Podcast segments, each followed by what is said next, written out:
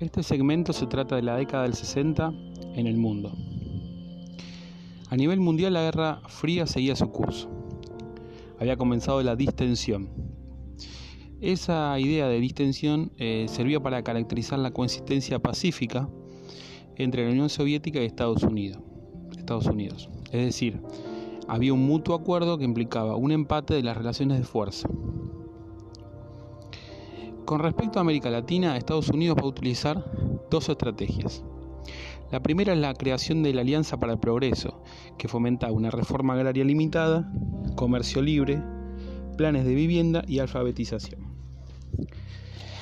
Estas medidas tenían como objetivo contrarrestar el surgimiento de focos insurgentes en América Latina. Como se vio después, esto fue un fracaso, ya que las ideas socialistas no frenaron su avance en el continente. La segunda estrategia que va a utilizar Estados Unidos es el fortalecimiento de las relaciones de, entre Estados Unidos y los militares latinoamericanos. En la Escuela de las Américas que funcionaba en Panamá, los Estados Unidos van a formar a militares de América del Sur en, tácticas de contrainsurgencia, muchas de ellas con manuales de tortura eh, que habían sido utilizados en la guerra de Argelia. Todo esto estaba en el marco de la doctrina de seguridad nacional que establecía que los militares debían actuar al interior de sus países, con la lógica del enemigo interno, en lugar de su función habitual, que es la de custodios de la seguridad exterior. Eh, este enemigo interno era eh, caracterizado como eh, un, comunista, ¿sí? un infiltrado comunista.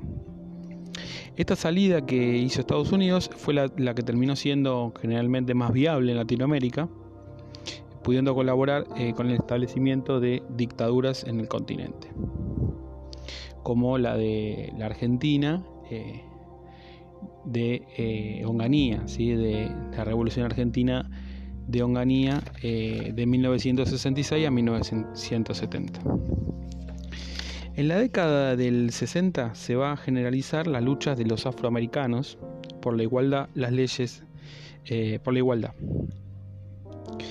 Eh, en ese momento en Estados Unidos eh, las leyes segregaban a los afroamericanos separándolos de los sectores blancos, produciendo su marginación en la sociedad. Esta marginación y segregación se podía observar en diferentes espacios públicos, como los baños, los transportes, las escuelas y los bares. Hubo varios grupos que lucharon por la igualdad, la civil de los afroamericanos.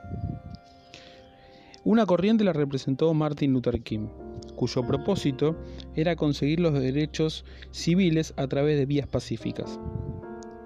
Otra postura la representó la Nación del Islam bajo el liderazgo de Malcolm X. Este líder apoyó la separación entre negros y blancos y proponía la creación de un Estado para los afroamericanos en el sur del país. Criticaba con esto la estrategia pacifista.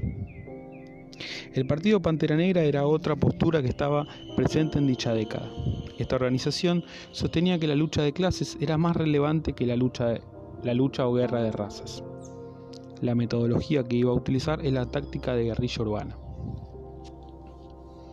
Vamos a hablar ahora de las transformaciones estéticas y culturales de la década del 60. Son momentos que la liberación sexual y la generalización del uso de la píldora anticonceptiva y los cambios en la moda. La moda, como el jean y la minifalda, se imponen como cambios en una sociedad abierta a la liberación de la mujer y el fin de los conceptos tradicionales acerca del cuerpo y la moda los cambios en el cine también van a ser evidentes.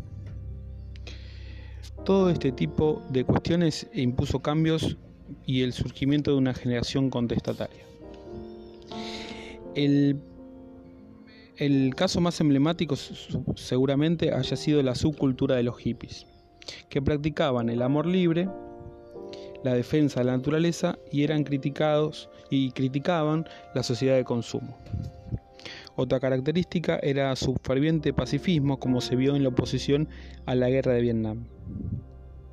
Un sector que va a alzar la voz en esta década convulsionada también van a ser las mujeres, cuyo movimiento feminista va a ganar apoyos entre las mujeres de clase media de la época.